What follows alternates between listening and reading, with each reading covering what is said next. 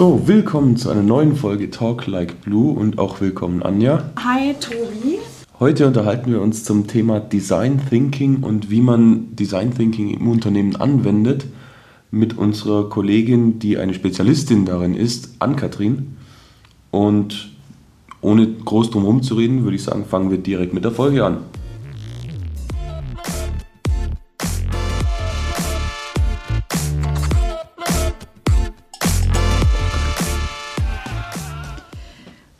Gut, ja, herzlich willkommen an Katrin. Ähm, ist total schön, dass du heute wieder beim Podcast da bist. Ähm, wir haben ja auch schon mehrere Themen gemeinsam gemacht mit der Blue und der Westend. Und ja, deshalb freuen wir uns umso mehr über unser heutiges Thema Design Thinking. ja, danke für die Einladung. Hi Ann-Kathrin. Und äh, wie es bei uns gang und gäbe ist, stellen wir natürlich eine Check-in-Frage ähm, haben wir uns was ausgesucht für dich. Und zwar, was tust du, wenn du gestresst bist? Gute Frage. Ähm, ich tue irgendwas, was mir, was meiner Seele und meinem Körper irgendwie gut tut. Meistens läuft es dann irgendwie auf Yoga, Pilates oder so hinaus. Einfach ein bisschen körperlich aktiv sein und gleichzeitig ähm, entspannen. Mhm.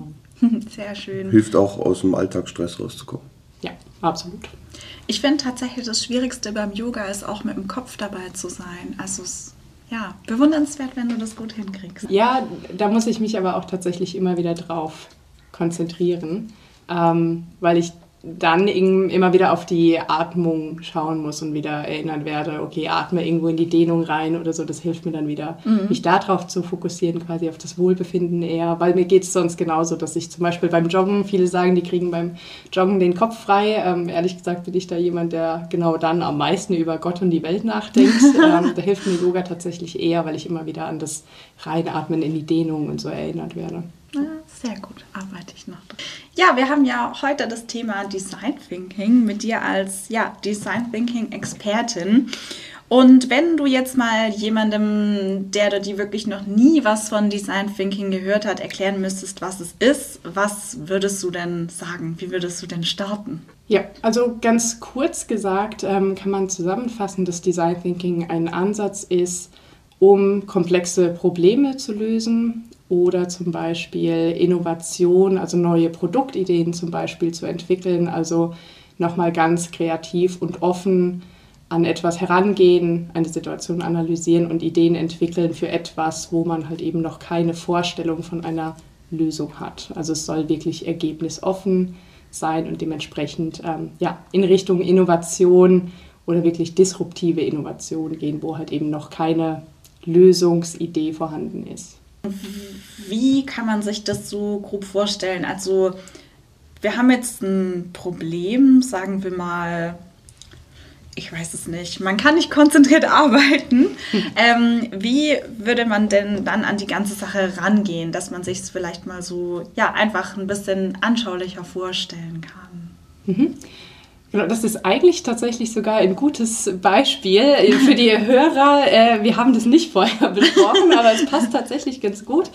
Ähm, also Idee vom Design Thinking ist letztendlich, dass man sich, und das ist somit der wichtigste Teil auch, dass man sich mit der Zielgruppe oder in dem Fall mit einem Individuum zum Beispiel beschäftigt, sich wirklich in die Situation versetzt und dann analysiert und wirklich versteht oder Empathie aufbaut, warum sich jetzt zum Beispiel die Person nicht konzentrieren kann. Also wie fühlt sich die Person in der Situation, was sind vielleicht Störfaktoren und so weiter. Also wirklich genau diese Gesamtsituation und das Individuum ähm, verstehen und dann darauf aufbauend eine Lösung zu entwickeln. Und deswegen passt das eigentlich schon sehr gut, weil es auch jetzt ein Beispiel wäre, wo auch sehr viel vom Kontext abhängig sein kann. Und das ist was Besonderes am Design Thinking, dass man sich halt mit diesem sogenannten Problem Space zuerst mal sehr intensiv auseinandersetzt. Also erstmal verstehen möchte, was ist denn wirklich der Kontext, die Situation, was sind Rahmenbedingungen für die Zielgruppe oder das Individuum, das man betrachtet, bevor man dann in diesen Solution Space geht, wo man dann nach Ideen sucht oder möglichen Produktideen, Innovationen sucht und da dann in der späteren Phase auch Prototypen erstellt und so weiter. Ähm, also wirklich sich zuerst mal auf diesen Kontext und das Problem und die Situation, die Ist-Situation zu konzentrieren. Okay, aber dann wäre das ja jetzt in diesem Beispiel von der Anja ein ziemlich psychologisches Thema. Ja, ist es auch. ähm, und das ist auch das Spannende am Design Thinking. Ähm, und das ist auch so ein bisschen der Ursprung vom Namen. Also Design ist hier auch nicht unbedingt im Sinne von Ästhetik oder Design, wie wir das oftmals so interpretieren, dass es um, ja, ich sag mal, Look and Feel geht. Also wie sieht etwas aus? Ist es ästhetisch oder nicht? Sondern eher im Sinne von etwas Neues kreieren. Und dabei geht es vor allem darum, wie ein Designer zu denken. Also man sagt oft, dass Designer auch die Welt ganz anders sehen, wirklich den Mensch in den Fokus stellen und dann schauen, was möchte der Mensch, was braucht der Mensch, womit fühlt er sich besser. Also es geht sehr viel um Emotionen, auch um Mindset, um die Haltung in einer Organisation, auch die Kultur. Also solche Dinge, ich sage mal so die weichen Themen oder die Soft Facts noch besser zu verstehen und das halt eben dann in eine Idee in eine mögliche Lösung dann auch zu integrieren und umzusetzen. Also es hat auch sehr viel psychologischen Hintergrund eigentlich, weil vor allem so diese Emotionen und die Bedürfnisse eines Menschen betrachtet werden. Mhm. Ähm, ich glaube, das Schwierige oder vielleicht auch das Besondere an Design Thinking ist ja auch, dass man sich erstmal in dem Problem Space bewegt, wie du es jetzt gerade eben schon gesagt hast, weil es liegt ja auch irgendwie ein Stück weit in der Natur des Menschen direkt, aber ah, wir haben ein Problem, okay, direkt hier, ich habe eine erste Idee für eine Lösung. Ähm, und das ist ja auch das Besondere am Design Thinking, dass man eben auch die Phasen durchläuft. Ähm, weil wir hören ja Design Thinking nicht zum ersten Mal. Ähm, vielleicht kannst du da einfach mal ein bisschen beschreiben, wie da dann auch so das Vorgehen ist, dass die Zuhörerinnen und Zuhörer das sich ein bisschen besser vorstellen können. Ja, sehr gern. Vielleicht auch generell noch, weil du gerade gesagt hast, so dieser Problem Space, ähm, dass wir es gar nicht mehr gewohnt sind, uns damit zuerst mal irgendwie intensiver beschäft zu beschäftigen, weil wir sind drauf getrimmt, schnell Lösungen zu produzieren, sehr mhm. effizient mhm. zu sein, schnelle Entscheidungen zu befähigen oder selbst zu treffen. Also wir nehmen uns selbst oft nicht die Zeit, überhaupt nochmal das Problem wirklich zu verstehen und gerade im Unternehmenskontext, da stecken halt eben dann auch Ressourcen dahinter, wo es dann heißt, wir brauchen Schnelllösungen. Aber um wirklich ja, zu validieren, ob es das Richtige ist, was jetzt auf ein Bedürfnis von einem potenziellen Kunden eingeht, dafür nimmt man sich manchmal nicht ganz so viel äh, Zeit. Mhm. Und deswegen ist das im Design Thinking auch umso wichtiger, diesen, ähm, diese ersten Schritte, um das Problem zu verstehen, da auch sozusagen zu priorisieren. Also da wirklich auch Zeit und Mühe reinzustecken, dass man den möglichen Kunden oder die Zielgruppe möglichst gut versteht. Mhm. Und dafür durchläuft man halt eben bestimmte Schritte.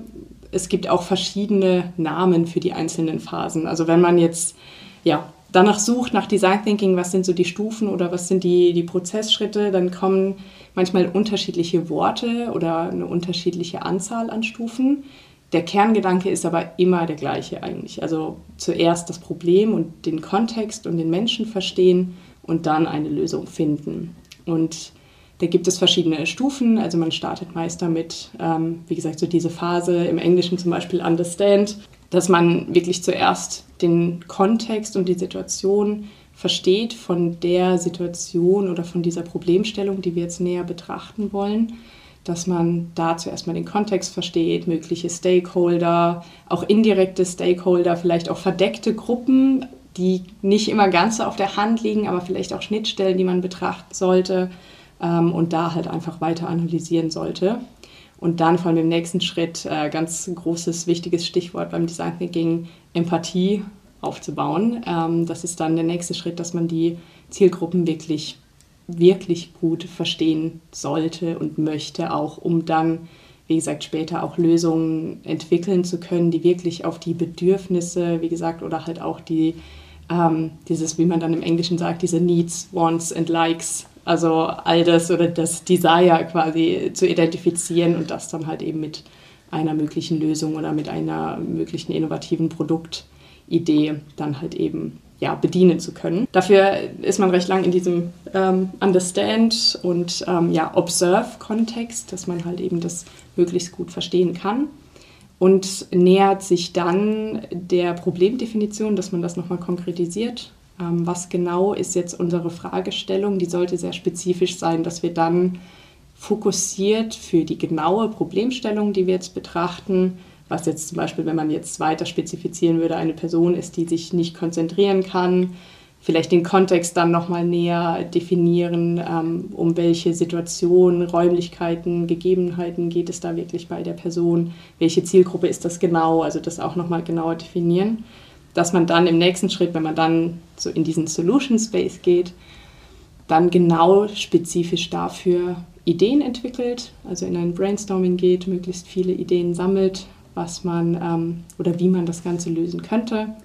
Und dann nähert man sich dieser Idee an, indem man Prototypen oder einen möglichen Prototypen definiert und da mal überlegt, wie könnten wir diese Idee möglichst schnell mal abbilden und mit der Zielgruppe testen und verproben, um dann, und das wäre dann der letzte Schritt, ähm, das Feedback wieder umzusetzen, dass man halt eben kontinuierlich diese Idee verbessern kann und das Ganze so schnell wie möglich durchlaufen kann. Also man kann dann von diesem letzten Schritt, von dem Testen, Verproben, zu jeder Stufe wieder zurückspringen und sagen, okay, wir haben mehr über die Zielgruppe erfahren, wir haben mehr über unsere Ideen erfahren, was funktionieren könnte, was nicht und kann dann auf der Basis wieder weiterarbeiten und die mögliche Lösung weiter optimieren. Sind wir da auch wieder im PDCA-Zyklus? Genau, drin? ja. Also es ist auch ein iterativer Prozess, ähm, ist auch ein, ein agiler Ansatz sozusagen, dass man in Iterationen, also immer wieder in Zyklen, versucht, schnell zu verproben, schnell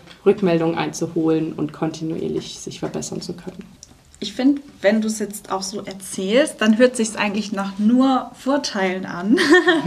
ähm, und man fragt sich eben so ein bisschen, ja, warum nimmt man jetzt Design Thinking nicht einfach für jede Art von Problemstellung? Das ist eine sehr gute Frage, weil es ist immer sehr spannend, was sich am Markt so tut. Es kommt wieder irgendwie ein neuer Schlüsselbegriff, irgendein Buzzword auf und es wird überall angepriesen als Allheilmittel. Das ist auch bei der äh, Design Thinking nicht so, auch wie es zum Beispiel jetzt bei manchen agilen Frameworks so ist.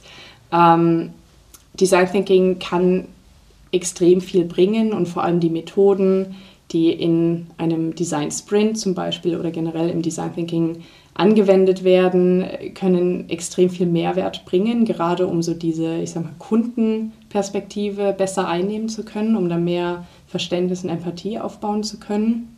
Aber trotzdem ist es, wie gesagt, kein Allheilmittel. Also in Beispielen oder in Fällen, wo eine Organisation nicht wirklich Kapazitäten oder Ressourcen für einen richtigen Design Thinking Ansatz freimachen kann, ist es zum Beispiel schwierig, weil Design Thinking, wie ihr auch gesagt habt, geht recht ins Psychologische, man muss Emotionen verstehen können, nachvollziehen können, man braucht die Zeit, um sich in einen Kunden reinversetzen zu können.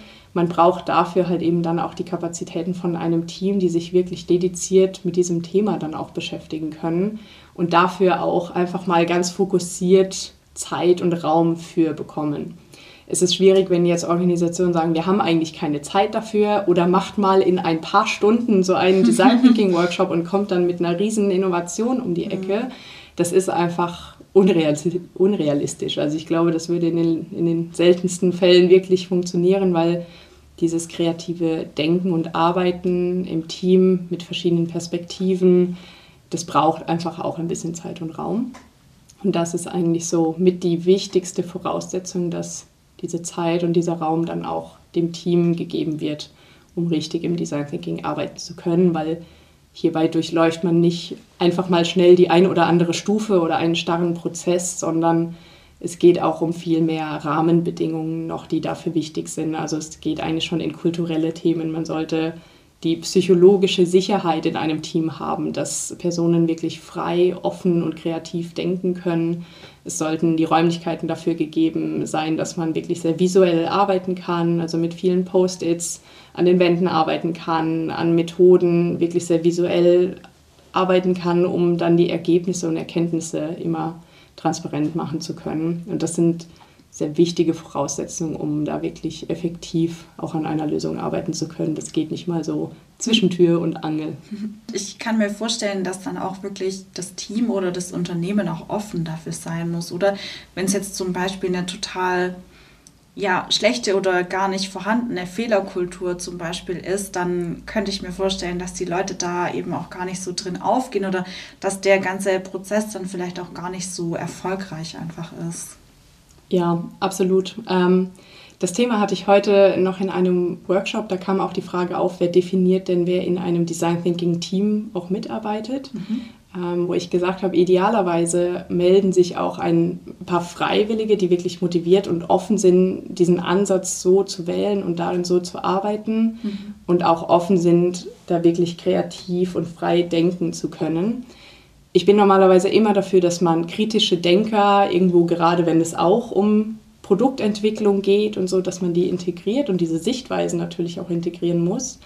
Aber Kreativität und dieses offene Denken und Arbeiten erfordert halt eben oft, dass man auch mal unrealistische Ideen nennen darf. Also im Design Thinking heißt es ganz klar, Quantität vor Qualität. Wenn man im Brainstorming ist und Ideen sammelt, ist alles möglich. Also es sollte keine Grenzen geben, keine Hemmnisse.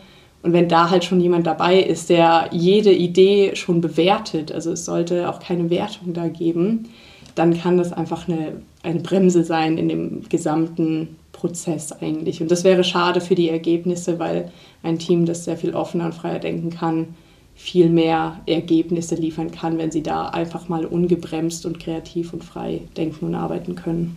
Das klingt für mich sehr nach Startup-Atmosphäre. Ja, also es wird auch sehr viel in Startups und generell, wenn, wenn Personen gründen wollen oder kleine Teams haben und langsam wachsen, sehr viel auch mit Design Thinking gearbeitet. Daher ist es tatsächlich auch sehr bekannt geworden.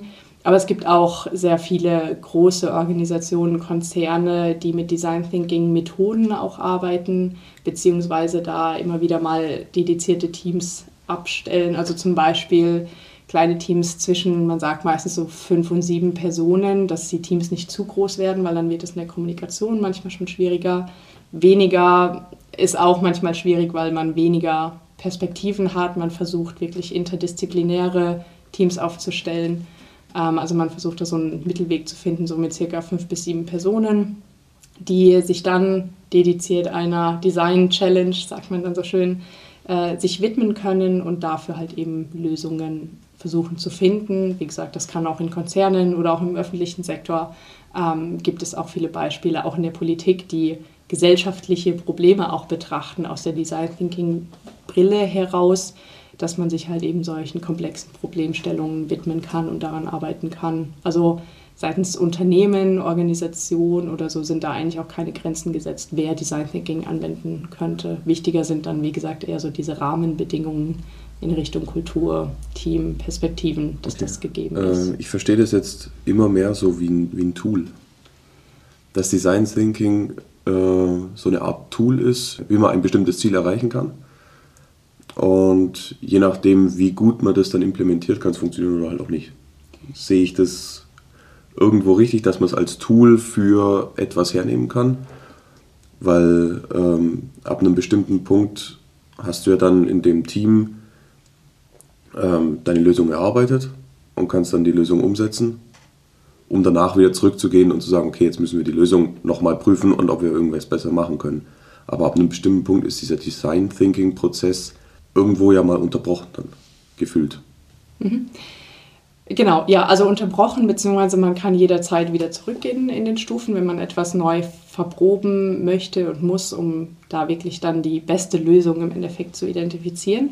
Äh, beziehungsweise dann auch im Nachgang, selbst wenn man jetzt, ich sag mal, eine Innovation definieren konnte, konnte das Ganze umsetzen, man hat ein Produkt oder eine App schon auf den Markt gebracht, man möchte es aber trotzdem weiter optimieren ähm, dann läuft es theoretisch weiter. Ähm, nur eine Ergänzung dazu als Tool. Das, also Design Thinking wird oft als Tool oder Methode bezeichnet.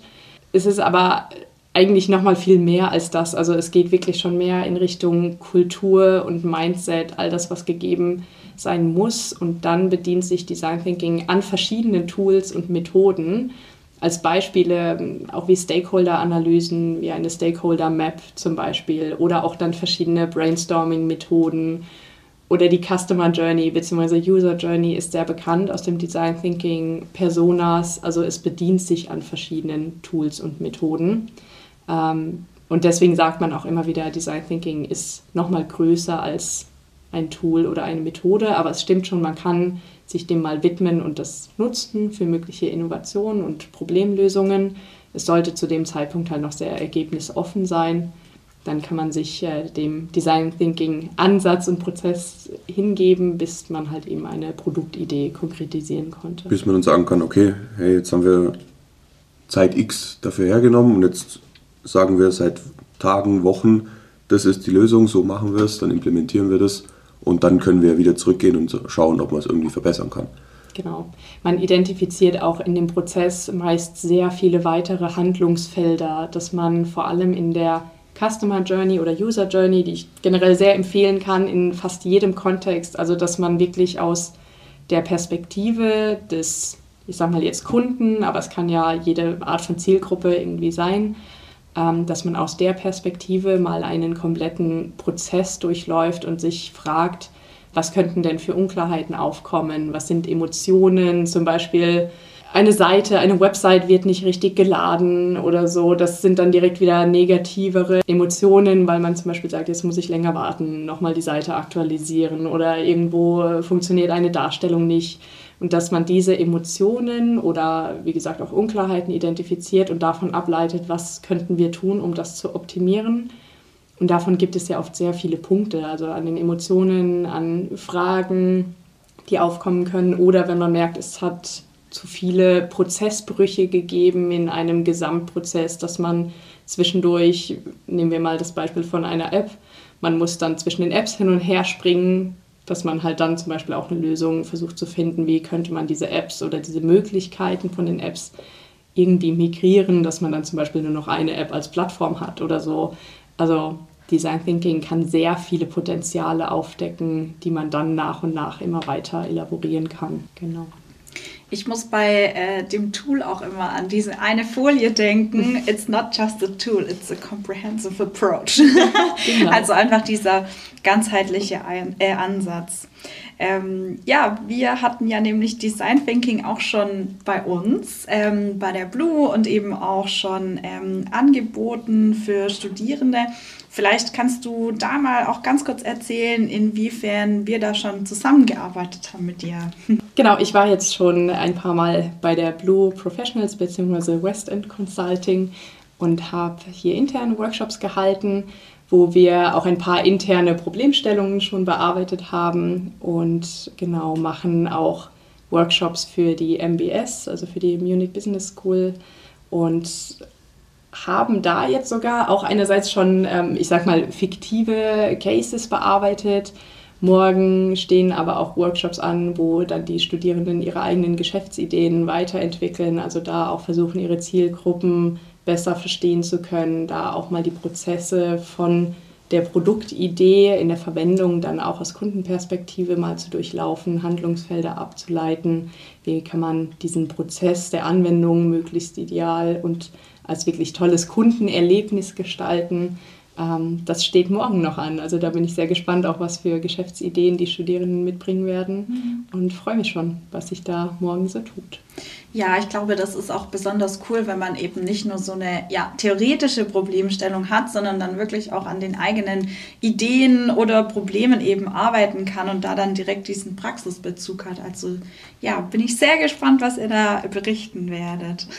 Ja, total. Vor allem, weil es ja umso schöner ist, dass da wirklich auch gegeben ist, dass wir sehr ähm, interkulturelle und interdisziplinäre Teams haben. Also mhm. es ist auch das MBA-Programm wo auch Studierende aus aller Welt dabei sind, die ganz unterschiedliche Erfahrungen aus der Geschäftswelt haben und deswegen auch sehr unterschiedliche Geschäftsideen haben, habe ich heute schon mal so ein bisschen vorgefühlt mhm. und äh, glaube, dass da wirklich tolle Sachen bei rumkommen und bin gespannt, was sich auch da mit der Perspektivenvielfalt zu tun wird.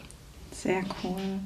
Ja, und du hast ja nicht nur ähm, Erfahrung bei uns gemacht mit Design Thinking, sondern ja eben auch schon beim Kunde. Kannst du vielleicht mal so eine Story oder vielleicht eine Erfolgsstory erzählen, ähm, wo Design Thinking angewendet wurde, was für dich auch nochmal so eine besondere Erfahrung vielleicht war? Die schönste und besonderste Erfahrung war eigentlich, und vielleicht erkennen sich die, diejenigen wieder, falls sie das hören, ähm, also ich kann keine Namen sagen, aber eine Abteilung, die auch sehr stark nach Design Thinking und Design Thinking relevanten Methoden gearbeitet hat, die haben das wirklich so gemacht, dass sie Personas richtig als Pappaufsteller in den Büros hatten, um allen, die an den Endprodukten arbeiten, auch immer wieder so vor Augen zu halten, hey, cool, schaut mal, das ist unsere Zielgruppe. So schauen die verschiedenen Personas, also ich sag mal, ja, stilistische Zielgruppen bzw. Ähm, ja, repräsentative Individuen, wie schauen die so aus, was haben sie für Interessen. Ähm, also das haben sie wirklich sehr präsent in der Abteilung auch aufgestellt. Und noch besser und ähm, ja wirklich noch hilfreicher für weitere so Handlungspotenziale fand ich, dass sie Customer Journeys sehr riesig wirklich in den Büroräumen aufgehangen mhm. haben, wo man immer wieder draufschauen konnte. Also es soll ja auch nichts Statisches sein, sondern etwas sein, wo man kontinuierlich dran weiterarbeitet und eben Potenziale identifiziert, wo man sagt, wir haben hier was rausgefunden, wo Prozessbrüche oder auch zu viele Medienwechsel drin sind. Also man hat ja manchmal auch verschiedene Kanäle, zum Beispiel wenn man jetzt auch Apps nutzt oder irgendwo auf Websites unterwegs ist, dass man sagt, lieber weniger Klicks und jemand wird viel schneller und intuitiver durch einen Prozess durchgeführt, wird mit positiven Emotionen ähm, durch den Prozess begleitet. Umso schöner ist es dann halt eben an so einer, ich sag mal, dynamischen Customer Journey dann auch zu sehen, wie sich dann Dinge optimieren und dann die resultierende Emotionskurve aus Kundensicht äh, sich kontinuierlich verbessert und man da auch gutes Feedback erlangt. Das war eins mit das Schönste, wo ich das auch sehr haptisch gesehen und erlebt habe, wo es dann auch so weiter gelebt wurde. Das klingt für mich nach einem totalen Chaos. Ja, die, nicht das ganze Büro voll, aber immer wieder mal so ein paar Pappfiguren. Also ich gebe es so, im ersten Moment war das kurz so, okay, äh, verrückt, das sieht so aus, als würde da jemand stehen, beobachtet der mich einfach beim Arbeiten irgendwie. VR-Brille in Real Life. genau. Aber es war tatsächlich... Ähm, wirklich ganz cool, weil man ja auch manchmal so im Arbeitsalltag, während man irgendwie vor seinem Bildschirm klebt, ja manchmal, ähm, einfach total vergisst, wer denn eigentlich die Zielgruppe wirklich ist und dass mhm. da Personen dahinter stecken mit Emotionen, mit, ja, auch, wie gesagt, so diese Needs, Wants, Likes, Pain Points, ähm, dass man auch schaut, wie geht es denen und was können wir lösen. Weil wir, also ich habe immer so Zitate dabei auch von Henry Ford oder Steve Jobs, die so ähnliche Dinge gesagt haben in die Richtung, dass ja oft die Personen oder Zielgruppen noch gar nicht unbedingt wissen, was sie wollen oder was sie brauchen, mhm. bis man es ihnen zeigt. Und das ist ja eigentlich die Kunst, das zu verstehen, bevor die Personen das selbst vielleicht realisiert haben. Das erste iPhone. Genau, also Apple ist da, ist da immer ein sehr gutes Beispiel und ähm, das ist ja eigentlich, wie gesagt, so die Kunst oder das Ziel, dass man da schneller ist als der Markt, als die Wettbewerber und einfach die besten Ergebnisse und besten Erlebnisse für die Kunden zu schaffen. Ja. Ja, sehr cool. Also ich finde, es klingt super spannend. Auch der Workshop, ich war ja selbst schon dabei, war auch total spannend. Ähm, und wir haben ja jetzt auch schon ganz viele Themen hier besprochen. Falls da eben auch Interesse ist, äh, kann man ja auch über uns buchen, Design Thinking. Ähm, wenn da eben andere Teams und Unternehmen auch mal damit arbeiten wollen, um an der Stelle auch mal ein bisschen Werbung für uns zu machen. Und ansonsten bleibt uns eigentlich nur noch der Checkout. Und zwar haben wir für dich heute die Kategorie Beende diesen Satz. Ähm, und der Satz für dich ist, meine Ziele für dieses Jahr sind. Hm.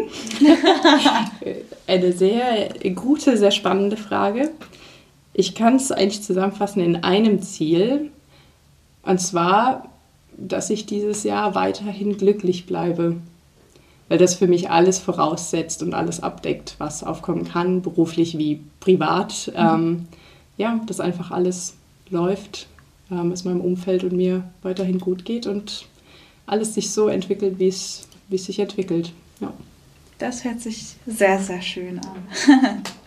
Ja, dann, ähm, Ann-Kathrin, vielen, vielen Dank, dass du heute Gästin bei uns warst.